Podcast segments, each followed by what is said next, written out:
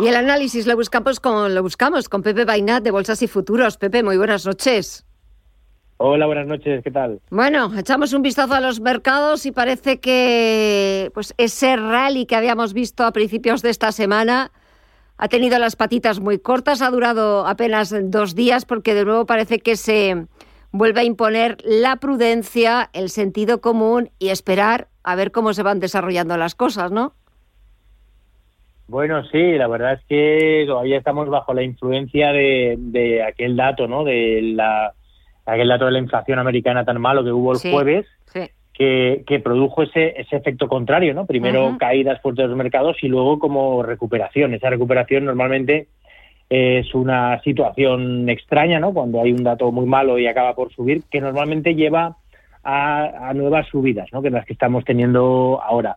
Ahora, de repente, bueno, pues dicen que seguramente acabará el año en el 4%, los tipos y tal, y eso ha hecho que, empieza, empiecen a caer ahora las bolsas americanas. Pero yo creo que el rebote podría continuar, ¿eh? Porque, de hecho, ya digo, ¿no? El, dato malo, malo fue, fue el del IPC y el mercado se lo tomó en una segunda lectura de modo positivo. Yo creo que ese, ese, esa vela blanca de ese, del jueves pasado creo que es, que es bastante importante y que debería ser la que nos marque un poco, pues eso, las próximas semanas.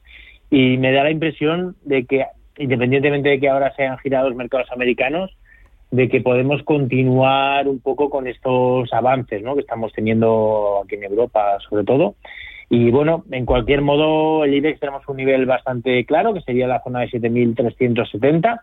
Sería un nivel que ya no debería perder, ¿no? Si perdiera esos niveles, ya empezaríamos a ver las cosas un poco diferentes. Realmente luego, si perdiera los 7.200, cuando ya sería un poco hecatombe, ¿no? Podría venir caídas mucho más fuertes. Pero realmente perdiendo esos niveles yo ya empezaría a preocuparme, ¿no? 7.370.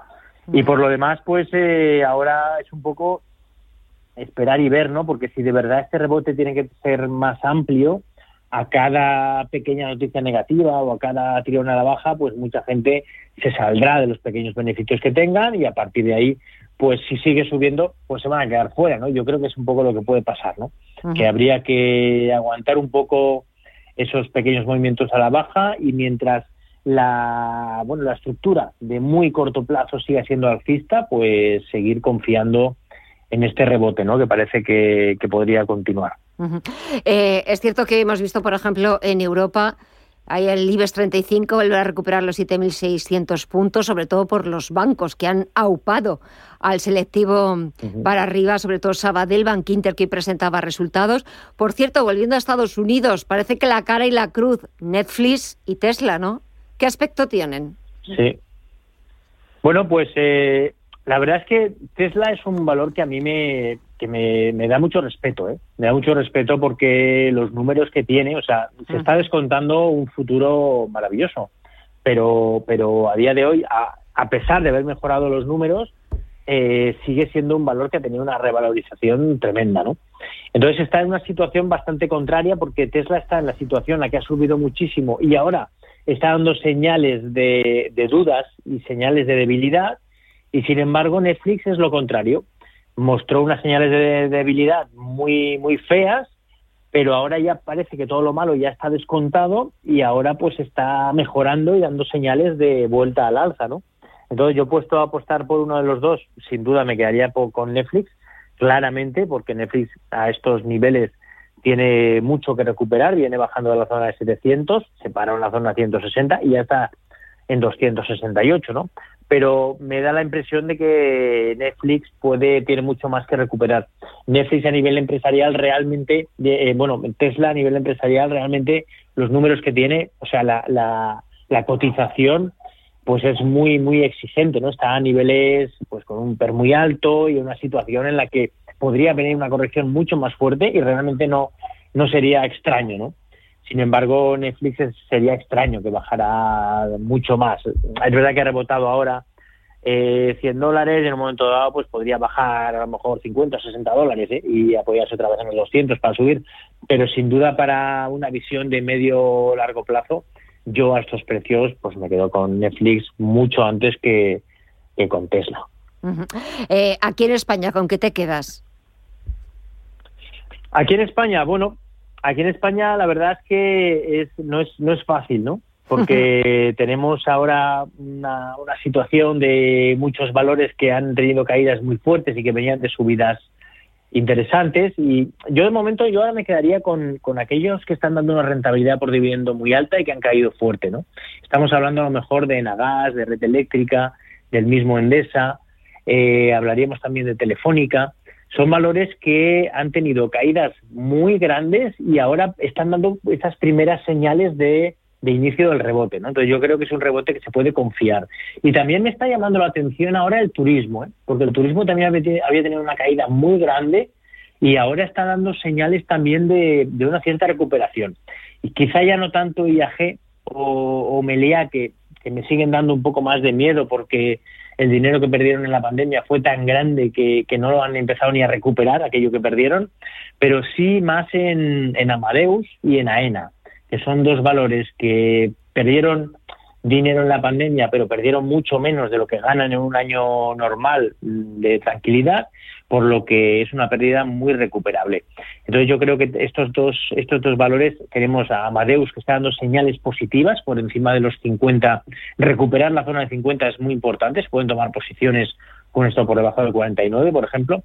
Y luego vemos a ENA que también está empezando a recuperar, ¿no? Marcó una zona de 102, 102 y medio, creo recordar, y ahora está ya cerrado en 108 y parece que tiene que tiene camino que recuperar. Así que esos dos valores a mí me, me gustan. Y luego el tema de la banca eh, lo está haciendo muy bien. Eh, sin duda, Bank Inter es el número uno, acaba de, hacer, de superar los máximos históricos. Pero es verdad que históricamente cuando hay subidas de tipos de interés que son bastante grandes, se genera un incremento de la morosidad que le suele afectar muy negativamente al sector financiero. ¿eh? Y esto es algo que yo me estoy temiendo que si siguen las subidas de tipos, que empiecen a reflejarse en la banca. Entonces, de momento está bien, tiene una tendencia alcista secundaria todos y lo están haciendo bastante bien, pero son valores a vigilar, porque si empezaran a hacerlo mal, y empezaran a dar señales feas, eh, creo que habría que salirse, ¿no? Porque tienen, tienen posibilidad de, caídas. Y si echamos un vistazo al mercado de divisas, sobre todo en los últimos días, me parece que lo comentábamos la semana pasada y fíjate lo que ha pasado en, en apenas siete días, la libra, la divisa británica, en esta, como en este duelo que han mantenido entre los mercados y, los planes de rebajas de impuestos de la Premier de Litras, hay una clara perdedora y un ganador. Eh, ¿Te refieres a, la ganadora a la libra o qué te refieres? No, sí, la ganadora a la libra o la ganadora a los ah, mercados, claro, frente a Litras con sus planes de rebajas de impuestos que ah. pues tuvo que dar marcha atrás y al final no solamente dar marcha atrás en sus planes, sino eh, salir de Downing Street que parece como que se ha, como lo hemos visto, como si fuese una batalla, una lucha, eh, o lo estoy viendo también en los diarios económicos que un poco lo titulan así, como que ha ganado el mercado. Sí, bueno, a ver, eh, lo que hay que tener en cuenta es que, que, la libra había tenido una caída muy, muy, muy fuerte y algo había que hacer, ¿no? para, para ver si la recomponían. De momento se ha recompuesto, pero se ha recompuesto un poco, porque realmente lo único que estaba haciendo la libra era que tiene una tendencia bajista más o menos suave y ahí lo que hizo fue pues, eh, pues que la tendencia bajista se hizo mucho más fuerte, hubo una caída muy violenta. De hecho, pues bueno, llegamos a marcar 1,0392, casi un, pues un poquito menos de 1,04 y de ahí lo que ha venido es un rebote también bastante fuerte, pero realmente ahora hemos llegado un poco al mismo sitio que estaríamos si la tendencia hubiera sido suavemente a la baja. Es decir, que todavía no hay señales de cambio de tendencia en la libra.